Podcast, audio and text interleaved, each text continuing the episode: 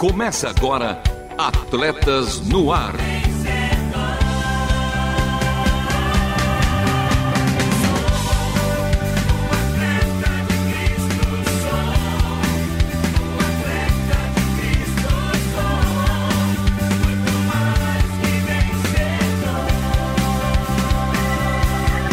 Amando o Senhor, correndo juntos e alcançando muitos. No ar e por todo o mundo. Ele, ele perdoa por amor, por amor a você. Não continue encobrindo seu pecado, não prossiga vivendo com medo de ser descoberto. Descubra-se você mesmo diante de Deus. Este é o programa de número 383. Seguimos com a nossa contagem regressiva. Faltam 17 programas para o de número 400. E ele, ainda em casa, feliz, uniformizado com as cores do Palestra, o seu time do coração, feliz pela ajuda do Alvinegro, ele que torceu para o Corinthians, Marcelo Fávero, é você? Sou eu mesmo, Luvian. E sim, estou uniformizado, não somente com a cor do palestra, mas também com pijama. Brincadeiras à parte, o Palmeiras inteiro agradece aí o Corinthians pelo resultado de ter ganho por 2 a 1 do Novo Horizontino, mas o Palmeiras fez sua parte também. Mas voltando para o programa de hoje, programa especial, porque hoje tem momento olímpico e paralímpico com a nossa correspondente diretamente do Japão, Miriam Reich, dois toques com ela, Terezinha Guilhermina, a mulher mais rápida do mundo. Que entrevista especial! Tem departamento médico, jogo rápido com as notícias do esporte, o seu fast food das informações esportivas, Coração de Atleta com o nosso parceiro Paulo Vescher e a última volta. Sim, mais um programa aí de atletas imperdível e especial para você, ouvinte da Rádio Transmundial. Então continue conosco, porque está começando mais um Atletas no Ar. Não perca a passada. Continue conosco em Atletas no Ar.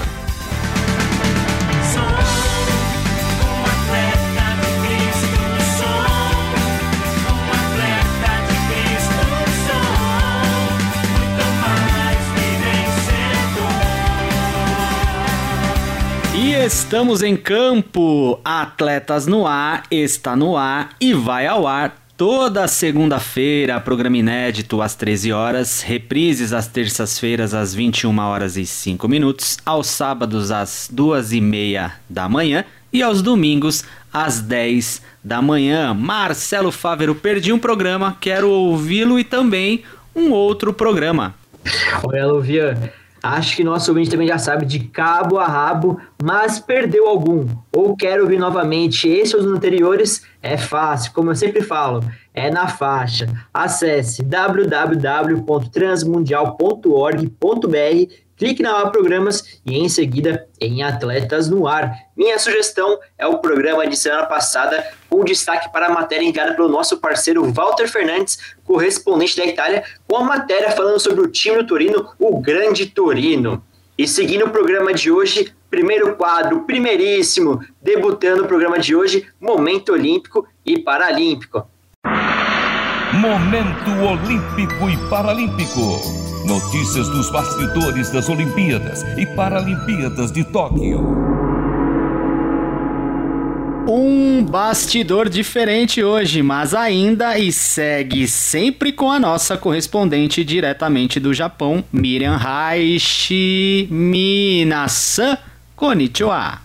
Minasan Konnichiwa, hoje trago informações específicas sobre os Jogos Paralímpicos. O Comitê Paralímpico Internacional, seguindo a orientação do governo japonês, reduziu consideravelmente o número de pessoas que credenciará como convidado para os Jogos Paralímpicos de Tóquio. Foram cancelados, inclusive, os passes de visitante que dão acesso à Vila Paralímpica. Porém, os convidados que comprovadamente prestam cuidados ou assistência aos delegados que precisam de suporte para mobilidade, vida diária ou outras considerações de acessibilidade podem ficar tranquilos, pois não são afetados por esta mudança. Os Jogos Paralímpicos de Tóquio 2020 acontecerão entre 24 de agosto e 5 de setembro de 2021. Por hoje é só aquele abraço japonês respeitando o distanciamento social. Matané! Matané! Paralímpicos! Raishi! Arigato! E fique agora com não digo a entrevista, mas um show. Com ele, Marcelo Fávero e ela, Terezinha, minha amiga, minha irmã em Cristo, Terezinha Guilhermina. Dois Toques, um bate-papo animado com nomes importantes do mundo esportivo.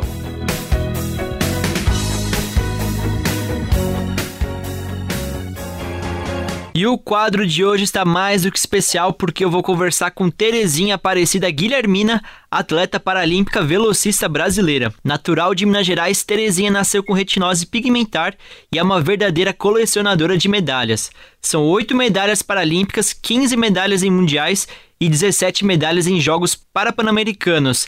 Seja bem-vinda ao Atletas no Ar, Terezinha. Tudo bem com você? Tudo ótimo, é um prazer poder falar com vocês. Estou muito feliz de participar desse quadro tão especial e é uma voz para os atletas, para o esporte brasileiro. Sem dúvida que merece os nossos agradecimentos e aplausos. Com certeza, Terezinha, o prazer é nosso. E para começar, você pode explicar o que é retinose pigmentar? Então, retinose pigmentar, em geral, é uma doença congênita, é falta de células de luminosidade na retina no meu caso, é, em especial devido aos meus pais e os meus avós também serem primos. E aqui em Minas Gerais é muito comum essa doença, exatamente por isso. Desde a época do café com leite, a gente tem uma, um histórico de relacionamentos entre familiares nesse sentido, e aí acaba que ocasiona de forma bem é, repetitiva esse tipo de doença. Na, na minha família somos 12 irmãos e cinco são deficientes com a mesma deficiência e as mesmas características. Entendi. E em relação à sua paixão pela velocidade, quando e como foi o início dessa sua conexão com o atletismo? Então, eu descobri que eu podia ou deveria correr já na escola, quando eu entrei na escola uh, já criança, e uma menina insistia em me bater. Aí eu apanhei a primeira vez e na segunda eu descobri que se eu corresse eu não apanhava. E como eu só conseguia ver ela muito próxima, aí eu tinha que correr rápido. E aí eu descobri que eu conseguia correr rápido. Foi assim que eu descobri meu talento. Deixava ela comendo um poeira. junto com isso e abriu as portas para uma profissão que realmente me realiza enquanto atleta. Que legal. Então você já se destacava, né, na escola pela velocidade. E Terezinha, eu cheguei a ler algumas matérias que você teve que trocar o atletismo pela natação por não possuir um par de tênis para correr. É, como que você encarou essa mudança? Qual foi a sua atitude que você ainda era criança, né? Então, não necessariamente assim. O esporte entrou na minha vida é, devido a um projeto de esporte para pessoas com deficiência na cidade de Betim. E a princípio eu me inscrevi para natação porque eu tinha maior. Eu já era adulta, já tinha 22 anos, tinha acabado de concluir o segundo grau. E aí não tinha mercado de trabalho. Aí eu pensei, eu queria correr, só que eu não tinha os tênis. E aí eu contei para minha irmã, na época ela é empregada doméstica e tinha um par de tênis. Ela falou: "Olha, Terezinha, se você quer correr, o tênis eu te dou". E aí eu comecei é, no dia seguinte, já mudei e comecei no, no, atletismo, porque eu pensava assim, correr eu posso correr em qualquer lugar. Nadar eu preciso de uma piscina e um lugar é, mais específico. E aí ninguém poderia me impedir de correr, mesmo que eu trombasse ou que eu tivesse que treinar no campo, na rua, na praça, em qualquer lugar, isso não seria obstáculo para mim. Foi por aí. E você era tão boa no, na natação como no atletismo, Terezinha? eu não cheguei a experienciar isso. Até tive vontade de, de, em alguns momentos no atletismo, quando eu ficava muito estressada com algumas coisas pertinentes aos treinos, aí eu falava, ah, eu vou fazer natação. Mas eu, eu aprendi a nadar num projeto do SESI, em Betim, e eu sabia, eu sei nadar costa, crawl, é, peito, eu não sei o borboleta, mas eu sabia nadar. E aí eu não sei, eu não cheguei a participar de nenhuma competição. Pensei em participar, mas não, acabou não, não concluindo esse, esse pensamento. Ah, ainda dá tempo. Vai que, né? É, e é muito legal você falar desses projetos, Terezinha, porque a gente entende como é relevante é, para a formação e também visando a questão profissional no futuro dos, dos jovens, né? Como faz diferença. E, e Terezinha, quais figuras serviram de inspiração e referência para você, seja do âmbito esportivo ou fora também? Então, a priori, eu sempre, eu, a prova que eu mais gosto é o 400 metros. Eu falo que é uma prova que esgota todas as minhas energias, mas que me dá uma satisfação muito única. Eu sempre que eu entro numa prova ou que eu vou para um treino, eu penso em Jesus Cristo, que não desistiu até o final. Então, eu posso fazer vômito, passar mal, que esse sem dúvida é meu maior ídolo. Com relação a pessoas que me inspiram, é, o Ayrton Senna é uma pessoa que fazia tudo com muito, muita primazia e com muita alegria, percebia-se nisso. Prova disso que ele realmente se tornou inesquecível por tantos anos, mesmo depois de tanto tempo de falecido. E o Pelé, é uma pessoa que eu considero muito, que eu respeito muito, por manter-se tão simples, tão humilde e conseguir ostentar esse título que eu considero eterno do Rei Pelé, né? É, e o Usain Bolt, que mostrou que correndo dá para ser feliz também. E eu, eu admiro muito, vivi um momento muito único, entendo ele como guia, que foi um presente realmente de Deus para minha vida. É, o Usain Bolt é um fenômeno realmente das pistas de corrida. Aliás, todas essas figuras que você citou são fenômenos, né? Pelé, Ayrton Senna e também o jamaicano Bolt. E, e, com isso a gente sabe que o trabalho duro e a dedicação elas estão na receita do sucesso, também de um possível recorde no atletismo. E conta pra gente como é que é a rotina é, de um velocista, os cuidados físicos, da saúde e também da alimentação. Você pode comer de tudo, Terezinha? não, necessariamente. Eu falo que atleta de alto rendimento é uma profissão que você trabalha 24 horas por dia, já que é necessário se hidratar, se alimentar, dormir bem, tudo de uma forma muito controlada e não existe final de semana, né? E a gente não tem direito a hora extra, porque não dá para poder descansar ou relaxar, se você quer um título, é um preço alto que se paga e que eu considero valer a pena, já que eu falo que eu não, eu prefiro desejar tudo e conseguir a metade do que desejar nada e conseguir tudo. Então, eu sempre quis muito, eu sempre trabalhei para competir em três provas e isso exigiu muito da minha capacidade física, mas exigiu muita renúncia. É, sem dúvida, olhando para trás, se fosse necessário, eu faria tudo de novo. É, treinaria e me prepararia as 24 horas do dia para conseguir chegar onde eu cheguei. Eu agradeço muito a Deus pela perseverança e oportunidades que eu tive, pelo meu jeito de ser. E, e nesse gancho, Terezinha, quais foram as etapas que você passou para chegar ao profissionalismo dessa modalidade, né? O esporte de alto rendimento. Muitas vezes nessas provas da vida em que muitas vezes é não precisa da velocidade, Conta pra gente como foram essas etapas. Olha, no início, como eu contei, não tinha tênis. Eu ganhei um par de tênis. Esses tênis foram gastos muito rápido, porque eu treinava sempre mais do que o treinador mandava. E aí eu pisava errado, a lateral do, dos tênis ficava muito gasta. Cheguei a treinar com o tênis pé direito no pé esquerdo. Aí as pessoas olhavam na rua e às vezes comentavam assim: além de segue, é doida, porque não sabe calçar o sapato. Comi farinha com açúcar, final de treino, rapadura, para ser a minha suplementação, porque eu não tinha é, uma suplementação adequada e nem condição financeira de me manter é, com a suplementação que eu deveria ter. E eu sempre acreditava que eu ia ser a melhor do mundo. Então, fiz muita coisa errada. Eu, às vezes, ia para competição subia as escadas, achava que eu ia ficar mais forte um dia antes. Aí, se o prédio do hotel tivesse 20 andares, eu subia várias vezes até conseguir me sentir é, forte, achava que isso ia me treinar.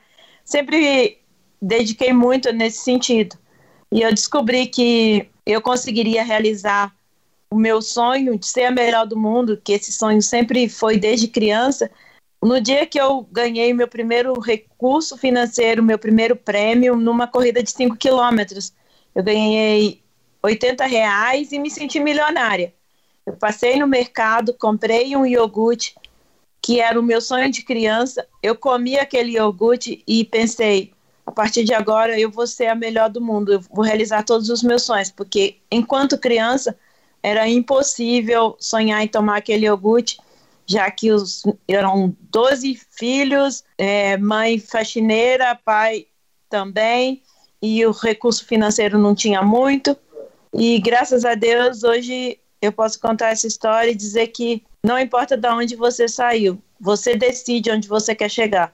E aí, com isso, eu acabei conhecendo vários países e vivendo vários momentos inesquecíveis.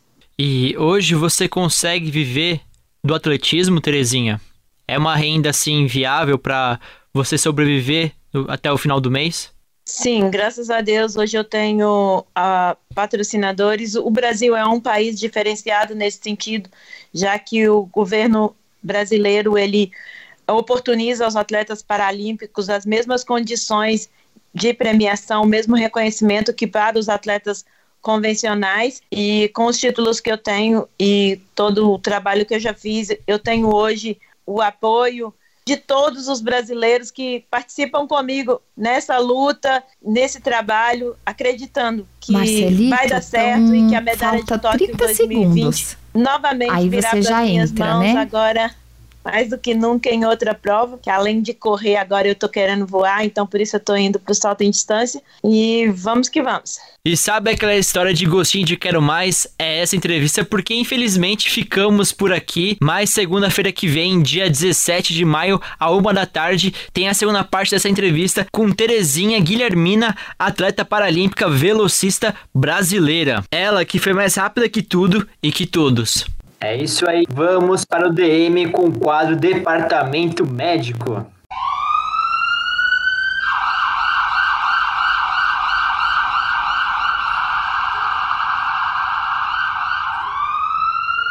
Departamento Médico. Para você que se preocupa com a sua saúde. E agora aquele 1-2 de bate e pronto. Perguntou a colega Franciele Fontana, coordenadora do Programa Nacional de Imunizações. Responde, Franciele, é com você.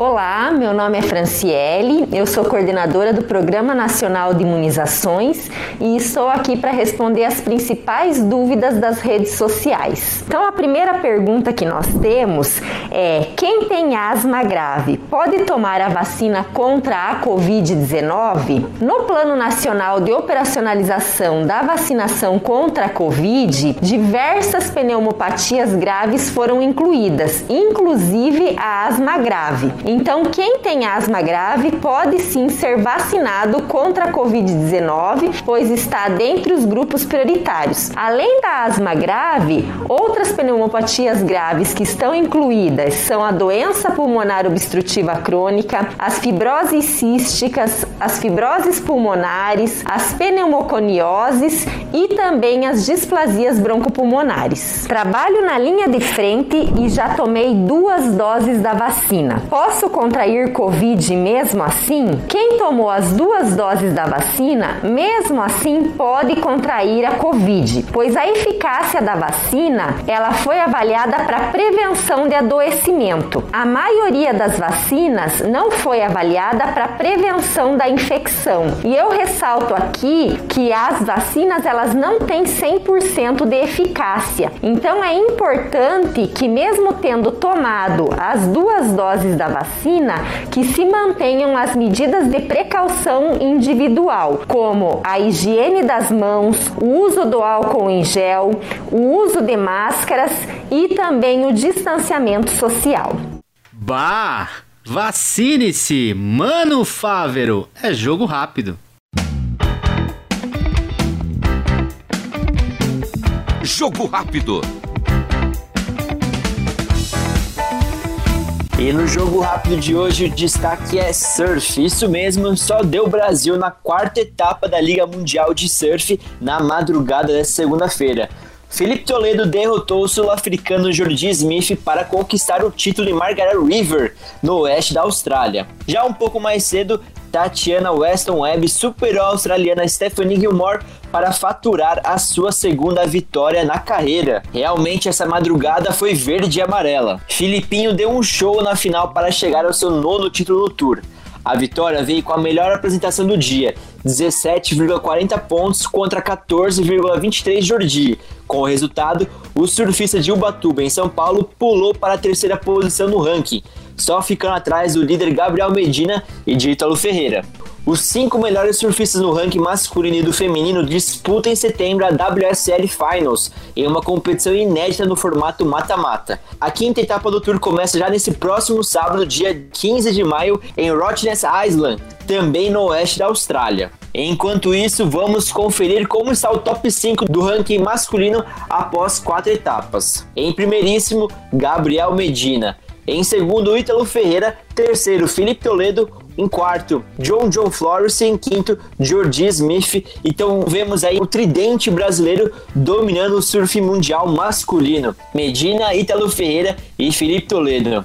E esse foi o jogo rápido do programa de hoje, o seu fast food das informações esportivas. A seguir, você fica com o quadro Coração de Atleta. É com você, Luvian.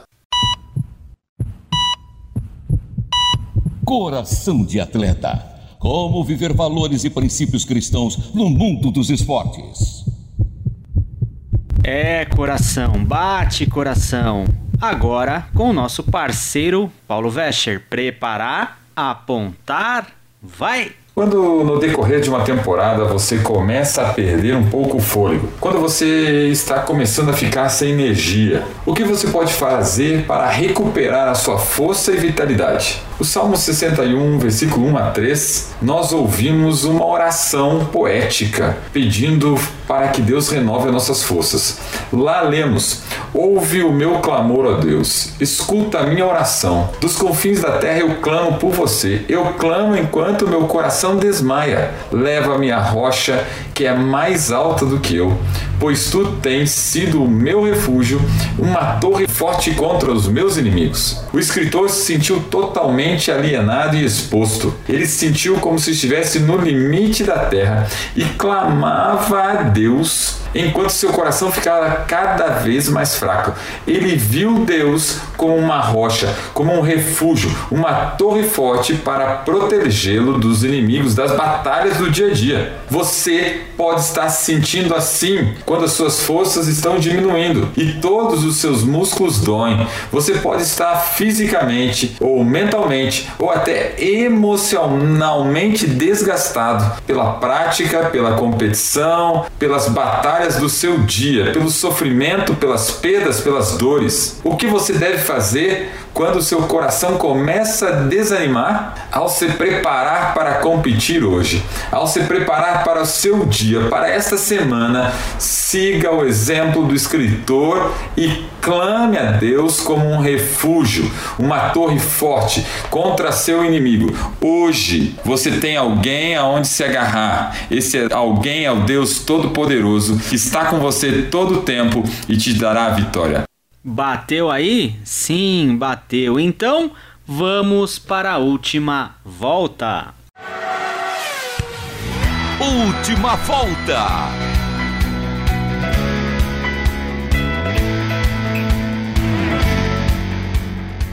E o programa de hoje teve a apresentação e produção de mim, eu mesmo, Marcelo Fábio e Lovian Henrique, meu parceiro, com trabalhos técnicos de Thiago Lisa, Lilian Claro e Juliana Taveira, nosso tridente dos trabalhos técnicos da Rádio Transmundial. E as vinhetas, Lovian? As vinhetas gravadas pelo meu mano Edson Tawil, a voz da Bíblia, a obra de arte feita pela nossa maninha Aline nossos correspondentes por todo o mundo. E hoje, hoje não tem soquinho, só tem beijinhos para as mamães, ecos dos dia do dia das mães.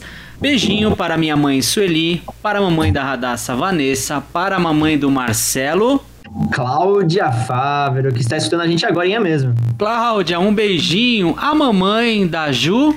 A dona Mari. Beijinho para a dona Mari, porque este foi mais um Atletas no Ar. Queremos sua opinião, crítica ou sugestão. Mande um e-mail para rtm@transmundial.com.br ou contato arroba atletasdecristo.org. Escreva para a Caixa Postal 18113 CEP 04626970, São Paulo, capital. Atletas no Ar é uma parceria Transmundial e Atletas de Cristo. Acesse atletasdecristo.org e transmundial jornal.com.br.